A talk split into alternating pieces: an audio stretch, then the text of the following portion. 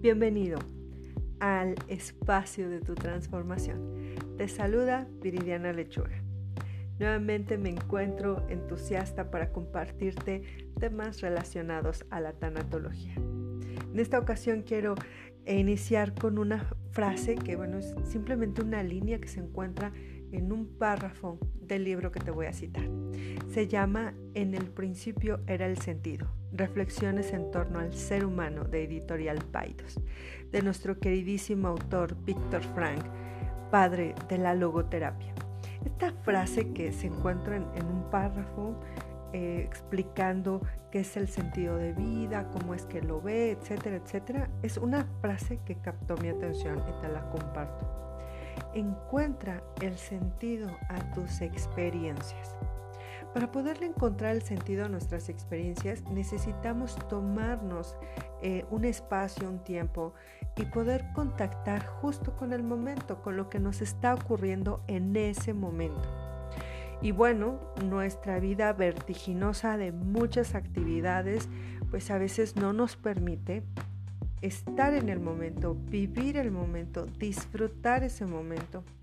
Y tal vez esta frase te parezca preelaborada, eh, puede ser como un cliché, ¿no? De disfruta el momento, pero cuando la meditamos con una pausa, con tiempo y dándole profundidad, disfruta el momento, entonces hacemos como que se desacelere ese ritmo de la vida. Incluso justo ahora te hago esa pregunta. ¿Tú estás disfrutando este momento conmigo?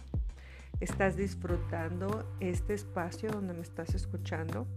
No sé dónde te encuentres, a lo mejor vas manejando, disfrutas ir en tu automóvil, disfrutas el paisaje que te rodea, a lo mejor estás haciendo de comer, estás disfrutando el momento o te encuentras muy cómodo en tu espacio, em, en tu espacio privado, tranquilo, tu habitación, en tu cama, estás disfrutando el estar contigo mismo y que estamos en este momento haciendo estas reflexiones, te encuentras disfrutando el momento.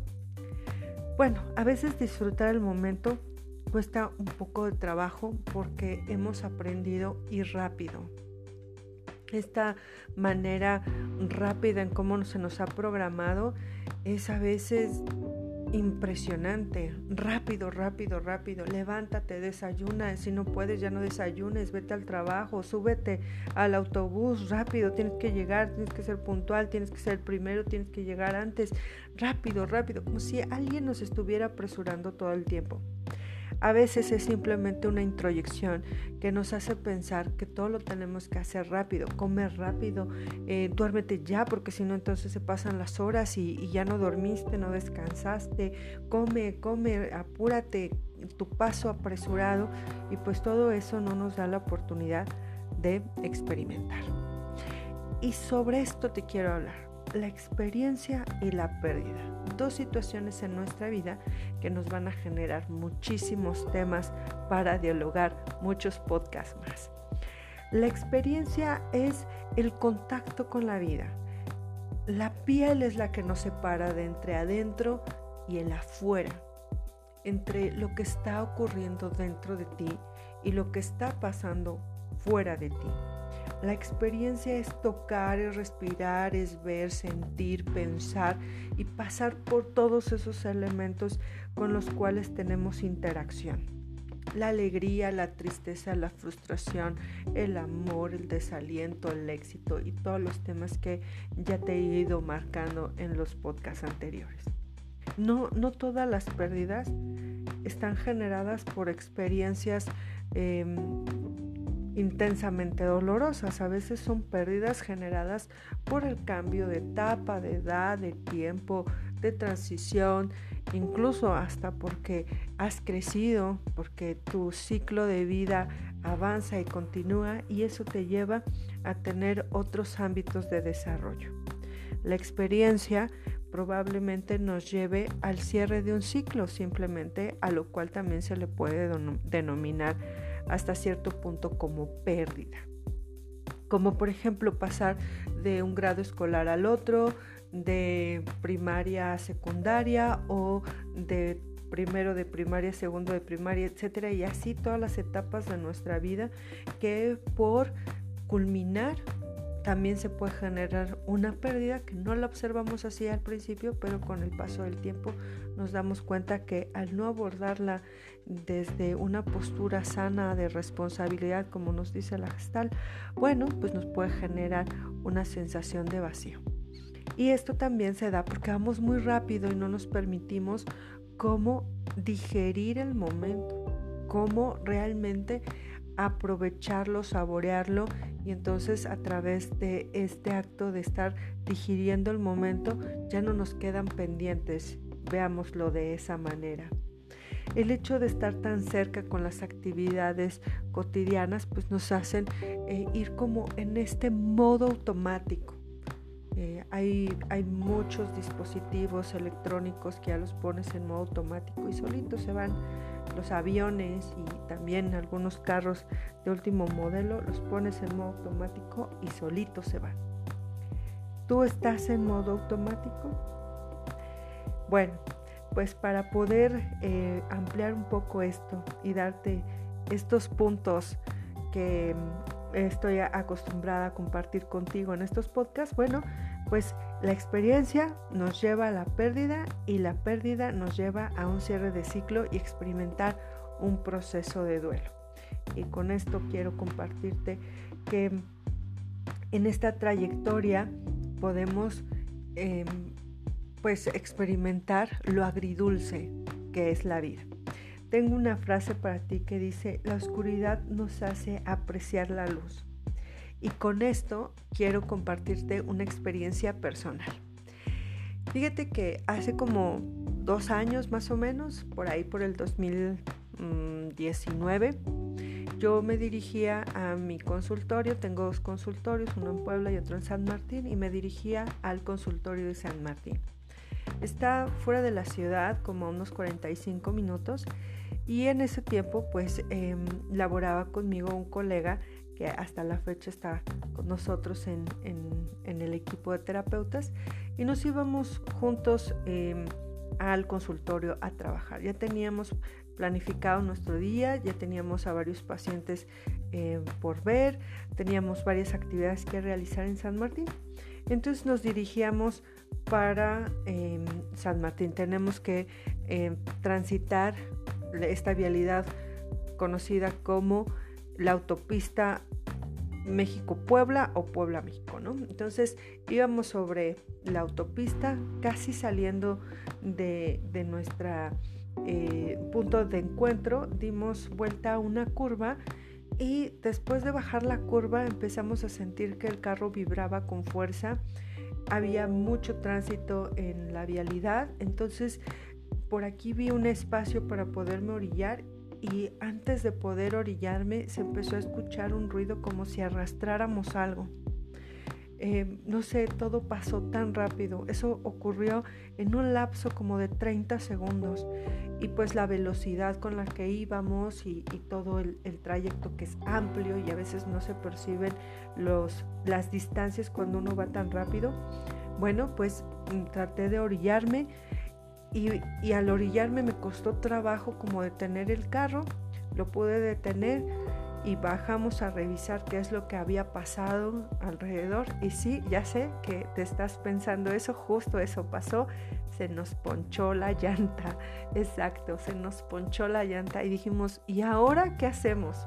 Ok, con esta experiencia quiero compartirte los siguientes puntos. Yo te lo comparto y, fíjate que me genera gracia hasta el recordarlo porque ya una vez pasando la experiencia, pues eh, eso también nos dejan las experiencias, gratos recuerdos y aprendizajes. Bueno, quiero empezar con el primer punto. Y hago esta metáfora en relación a la llanta ponchada porque a veces así es la vida. Mm, punto número uno pasa lo inesperado. Nosotros que nos íbamos a imaginar que al despertar, desayunar, subirnos al carro y dirigirnos a nuestro trabajo nos iba a pasar algo así. Fue algo inesperado, como en la vida. Uno va pensando y va en el trayecto de nuestro diario vivir eh, sin pensar, sin detenernos a pensar que nos puede pasar algo complicado, que, que la vida está ahí activa, viva, con movimiento y que nos puede pasar algo que muy probablemente no fue nuestra culpa, que a lo mejor nos encontramos con un incidente, que a lo mejor pasó todo esto y se convirtió en un accidente de vida. Y no me refiero únicamente a la cuestión de manejar la vialidad, los carros, en todo tipo cómo puede ser que te despidan de un trabajo, cómo puede ser que pierdas dinero, cómo puede ser el engaño de una persona, cómo puede ser que hayas caído en una, eh, en una trampa eh, por los impostores económicos. No sé, pueden pasar muchas cosas inesperadas que, que, se presentan ahí, que no sabemos que se iban a presentar. Entonces lo inesperado nos trae un momento de shock nos trae un momento de impacto emocional y decimos, no puede ser posible, ¿cómo es que me pasó esto? Es inesperado. Entre lo que tomas el aliento y recobras la conciencia de lo que te está ocurriendo, pues pasa un, un, tiempo mientras las cosas siguen su trayecto. Entonces vamos con el punto número dos. Hay que dedicarle tiempo para evaluar lo que nos ha pasado. Exactamente, ya que nos habíamos bajado del carro para revisar qué es lo que había ocurrido y vimos la llanta, nos pasó lo del punto número uno y dijimos esto fue algo inesperado, no lo calculábamos y ahora qué vamos a hacer y después vino esta parte que te estoy compartiendo como el punto número dos, este vamos a, evaluar qué es lo que está ocurriendo. Entonces yo le dije a mi, a mi colega, ¿tú sabes cambiar una llanta? y él me dice, pues puedo intentar, ¿no? Y él me pregunta, ¿y, ¿y usted sabe cambiar una llanta? Yo le dije, no, definitivamente yo no sé cambiar una llanta, no sé cómo se haga, lo he visto, pero nunca lo he hecho. Entonces, eh, no sé cómo se haga. Y entonces evaluamos nuestra situación. Estábamos parados a un lado de la pista, veíamos como todos los demás transitaban, iban a su destino, mientras nosotros estábamos detenidos ahí a un lado de la pista. Abrimos la cajuela, vimos qué es lo que traíamos ahí. Y, oh sorpresa, no traíamos llanta de refacción. sí, en efecto, no traíamos llanta de refacción. Traíamos el gato, traíamos eh, esta herramienta que se llama el dado con la cual quitamos este, em, el birlo de seguridad, etcétera, etcétera. Traíamos herramienta, pero no traíamos la llanta de refacción. La llanta que estaba de refacción ya estaba ponchada, entonces no teníamos llanta de refacción.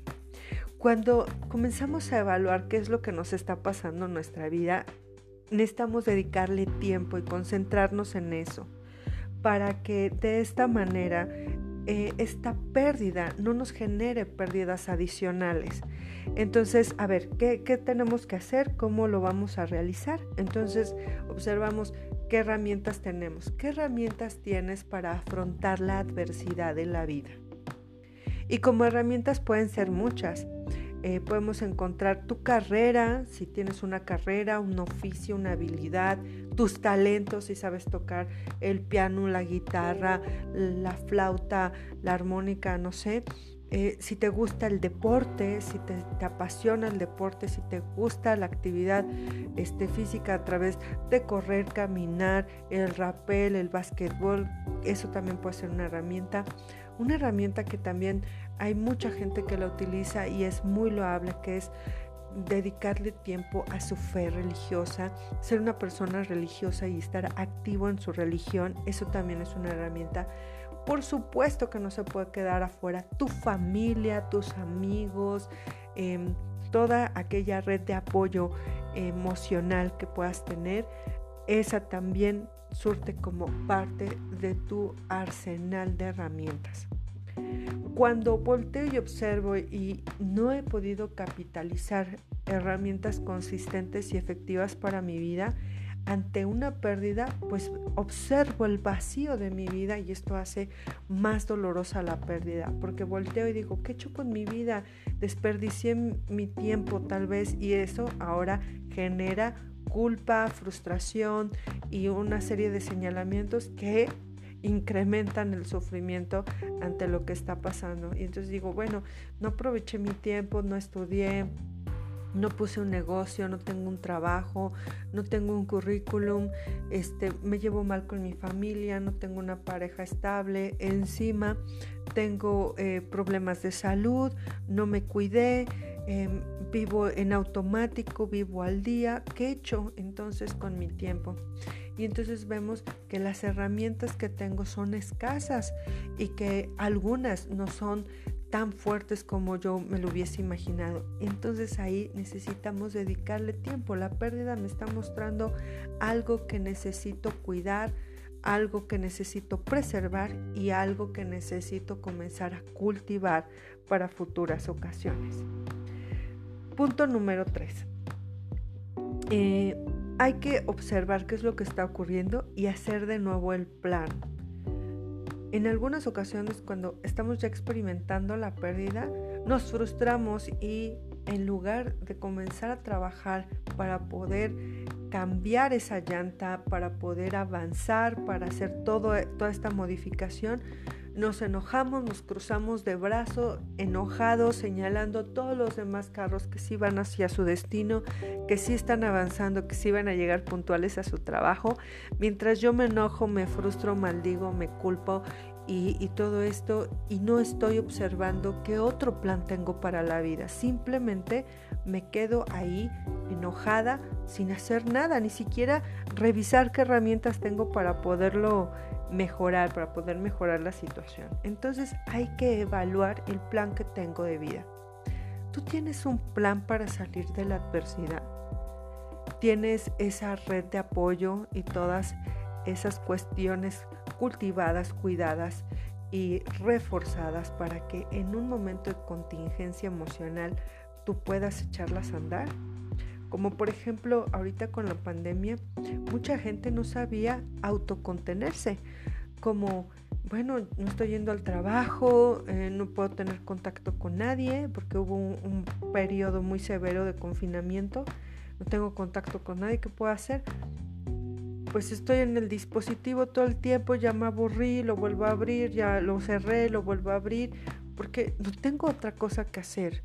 No sé qué hacer con mi tiempo leer no me gusta, no tengo ningún talento, el deporte no me agrada, eh, hacer la limpieza menos y entonces me doy cuenta que a nada le encuentro el gusto y justamente eso es lo que nos lleva a una sensación como de aburrimiento, como de, vacío, de, hastío, de mil cosas, ¿no? Entonces, si tú cultivas esa parte, te darás cuenta que tienes más elementos de lo que te imaginas que pueden ser parte de tu plan de contingencia, de tu plan para salir de esa situación, de la adversidad, de la pérdida, de esa circunstancia.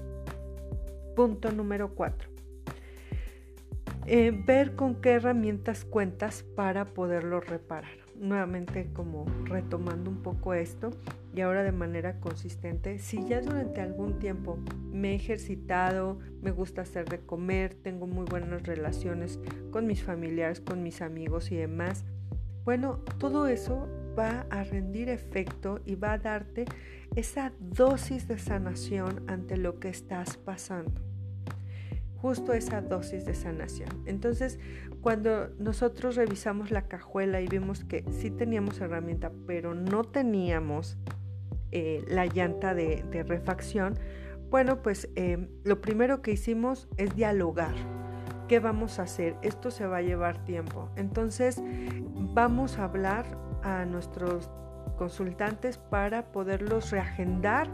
Em, yo creo que estaremos en San Martín por ahí más o menos del mediodía y yo creo que las, las sesiones de la tarde sí las vamos a poder dar. Dialogamos, nos pusimos de acuerdo, em, reestructuramos el plan que teníamos para ese día y pues nos dimos a la tarea de avisar primero a nuestros consultantes. De ahí revisamos qué teníamos en el carro que nos pudiera servir. Después de eso buscamos quién nos podría apoyar. Entonces nos dimos manos a la obra, sacar la herramienta, este, ver qué es lo que podríamos hacer con esa herramienta y buscar cerca de ahí una talachería. Entonces todo esto comenzó a generar su efecto sanador, empezamos a resolver. Cuando estoy acostumbrado a que llegue alguien y me resuelva las cosas, sin ni siquiera yo revisar qué es lo que tengo, de qué manera le puedo dar resolución, me frustro, me quedo llorando, este, le echo la culpa a otra persona, me enojo, me culpo, nada de eso va a solucionar lo que me está ocurriendo. Y eso hablando de, cuestiones que nos ocurran que se puedan solucionar. Hay algunas que cuestan más trabajo, pero eh, hay circunstancias, experiencias en nuestra vida que sí requieren de un plan para solucionarlo. Como perdí mi trabajo, requiere un plan, como cambiaron el esquema de la, de la licenciatura que estoy estudiando requiere un plan, me quitaron la beca, requiere un plan, me bajaron el sueldo, requiere un plan, me cambiaron de puesto, inclusive el crecer también requiere un plan para eh, no generar eh, una pérdida adicional, me cambie de, casa, etcétera, etcétera. Todo esto requiere de un plan. Muy bien, vamos con el punto número 5 no es malo pedir ayuda. Ya una vez que em, estábamos revisando qué es lo que teníamos, em, cambiamos la cita, vimos la herramienta, buscamos comida también que teníamos en el carro para poder pasar el rato y le llamamos a alguien que probablemente nos podría apoyar. Y en este caso le llamamos a mi esposo. Muchas gracias por eso. Si estás escuchando eso, muchas gracias. Le llamamos a mi esposo y él nos ayudó en muchos aspectos. Primero nos llevó una llanta de refacción y nos apoyó a cambiar la llanta. Una vez que pudimos hacer esto, bueno, la persona que está ahí cerca de ti, observa qué personas están cerca de ti que te pueden aportar, te pueden ayudar, pueden ser parte de esos elementos que te ayuden a salir de esa situación personas que realmente cuenten con otras herramientas de vida que a su vez van a generar parte del cambio y parte de la planificación. Si tú te rodeas de personas que no te van a aportar nada, en lugar de salir de esa situación, de poderla mejorar, de poderla solucionar, te vas a hundir más porque te volteas y pides ayuda a esa persona y esa persona lo único que hace es criticar a los demás, se enoja contigo, te culpabiliza em, y, aparte te hace sentir mal, tú das una idea, te la echa abajo, em, te señala, etcétera, etcétera, entonces no te está aportando nada. ¿Qué tipo de personas te rodean? Tú consideras que las personas que te rodean, tus amigos, las personas en el trabajo, las personas que tú has elegido que estén en tu vida, te aportan, te hacen sentir mejor, te aportan con herramientas, te aportan con soluciones. ¿Qué es lo que pasa ahí? Bueno, pues en este caso pudimos cambiar la llanta gracias a los dones y talentos de otra persona y también de su aporte, de su paciencia y sobre todo de sus ganas de querer contribuir. Algunas personas que te pueden ayudar ante una pérdida una situación crítica, lo primero que tenemos que hacer es revisar cómo están las relaciones con nuestra familia, las relaciones con nuestros amigos. Y una vez que tenemos eso, también podemos acudir a un guía espiritual, dependiendo la religión que estés profesando, también eso puede ser parte del aporte. ¿Y por qué no?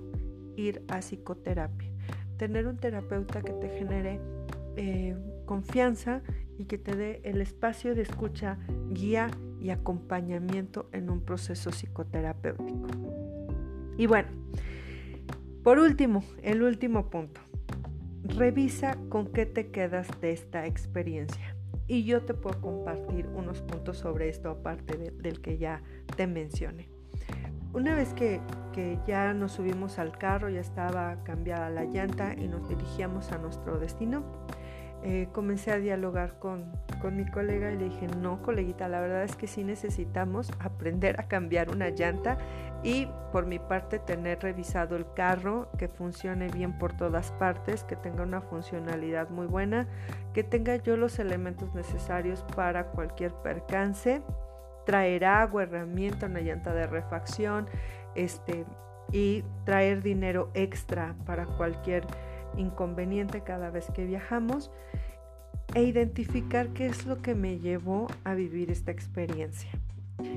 Entonces, yo, yo te comparto, cada vez que pases por una experiencia, revisa con qué cuentas que te ayudó a salir de esa situación, a mejorarla, a hacer un plan de contingencia.